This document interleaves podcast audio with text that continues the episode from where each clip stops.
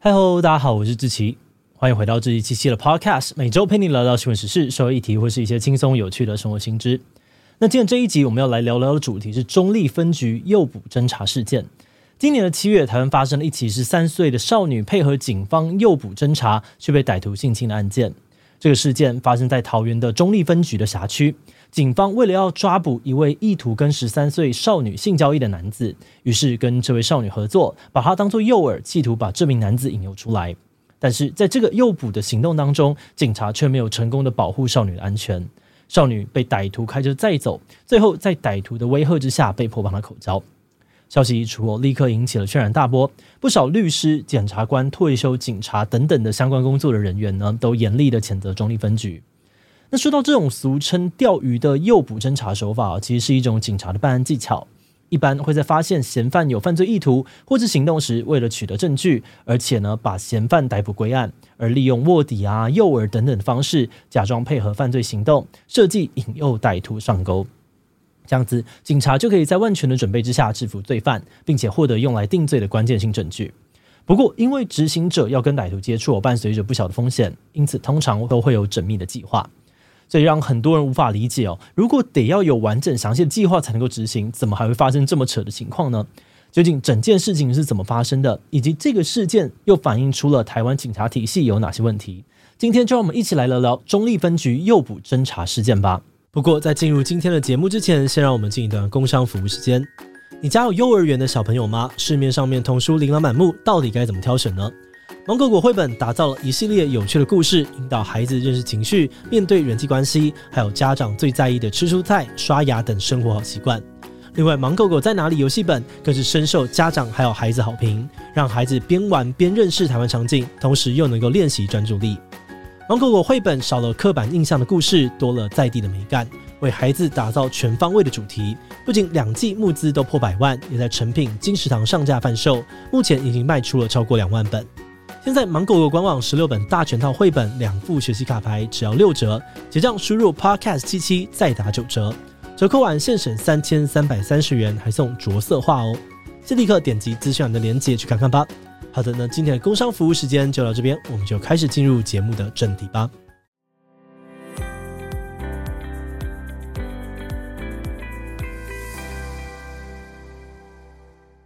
首先，我们在这里呢，先简单的再了解一次事情的经过。根据法院公布的资料，当时少女在交友软体上面遇到了一位张姓男子，在聊天的过程当中，这位张姓男子曾经要求少女传裸照，而她也照做了。后来，他们甚至还进一步的约好，用一小时五千元的价格一起到旅馆进行性交易。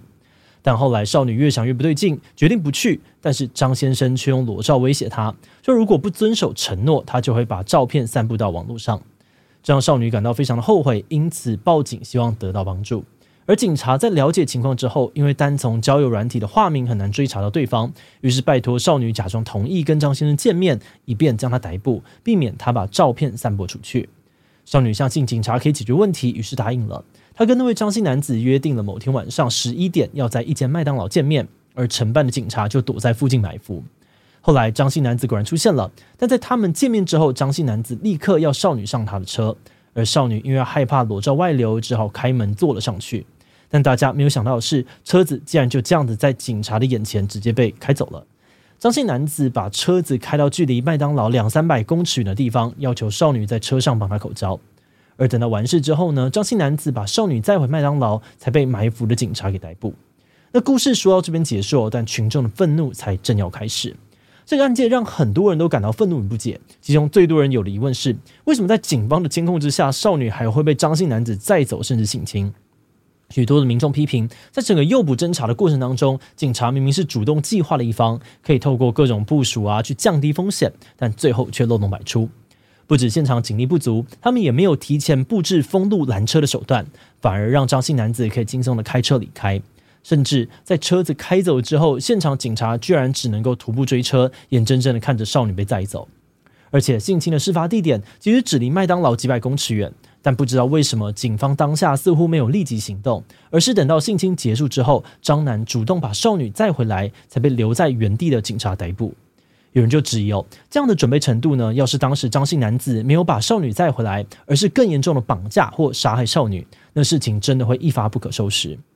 而面对社会大众的质疑，中坜警方紧急出来解释跟说明。他们表示，在诱捕进行之前呢，有叮咛少女千万不要上张姓男子的车，没有想到他还是上去了。而两名埋伏的员警呢，虽然有追上去，但无奈的是双脚跑不过四轮，最后追丢了才发生憾事。此外，警方也强调，整个案子呢，从受理啊、笔录制作，一直到行动的当下，都有得到少女本人及监护人同意。而且行动当下，不只有警方埋伏，监护人也有全程陪同，并没有让少女单独的承受风险。最后，对于执行中发生被害人脱踪失控的情形，警方强调他们会深刻的检讨改进。除了承办人员之外，当时的分局长啊、侦查队长也都被记过处分。而承办的侦查组跟小队长更是被依刑法的伤害罪，还有废弛职务罪，函送地检署侦办。但是对于这样子的解释跟处理哦，很多人还是气到不行，完全无法接受。首先，有专家质疑，警方怎么会找一个未成年的女生当诱饵呢？他们认为哦，因为诱捕行动会近距离的接触歹徒，即使是受过训练的警察，执行诱捕任务风险也很高，更何况是一个寻求保护的未成年少女。尤其这还是一起关于性侵案件，应该要给予被害人或是证人特别的保护。即使是在法庭作证的程序当中，嫌犯不可能会伤害到对方。法律呢也有规定哦，要尽量避免让被害人跟嫌犯直接接触。另外，也有专家认为，未成年性案件呢应该要通报社会局。虽然就现有的资料无法确定警方到底有没有通报，但如果社会局知道了，依照规定呢要派人陪同，很可能就不会同意这样的做法。除此之外呢，也有曾经担任检察官的学者说，警察进行诱捕侦查的方式其实大有问题。一般来说，要进行这种高风险的侦查方式，都要按照明确的规定，准备好缜密的计划跟部署才能够进行。举例来说，针对跨国毒品案件，《毒品危害防治条例》里面就明确的规定一种侦查手段，叫做控制下交付。这种方式简单来说，就是故意让毒品顺利的入关，等到买方出现了再收网抓起来，以此来追查上游。那如果想要用这种侦查手法，法律就规定呢，必须要准备详细的计划书，还要由警政署长、警察局长等高级的官员提请这个检察总长核定才能够进行。这样不仅能够防止这个侦查的方式被滥用，也确保了侦查计划会有足够的资源。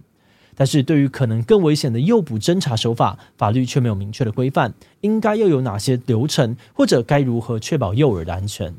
有人就怀疑这个案子很可能只是承办人员自行决定进行的，说不定就连桃园市警察跟中坜分局在事前都不知情。因此，这个事件呢，不只引发了对于案件本身的讨论，也有警察跟曾经当过警察人指出，这其实暴露出了警察制度跟文化当中长久以来的问题。他们认为，因为长官常常要求绩效，所以基层同仁为了破案，可能会选择冒险，甚至忽视法律，而且为了揽功，通常不愿意多找支援人力来办案。有人推测，这个案子呢，用诱捕侦查的手法，却只有分局的两名警察参与，很可能就是为了追求绩效、独揽大功才会铤而走险。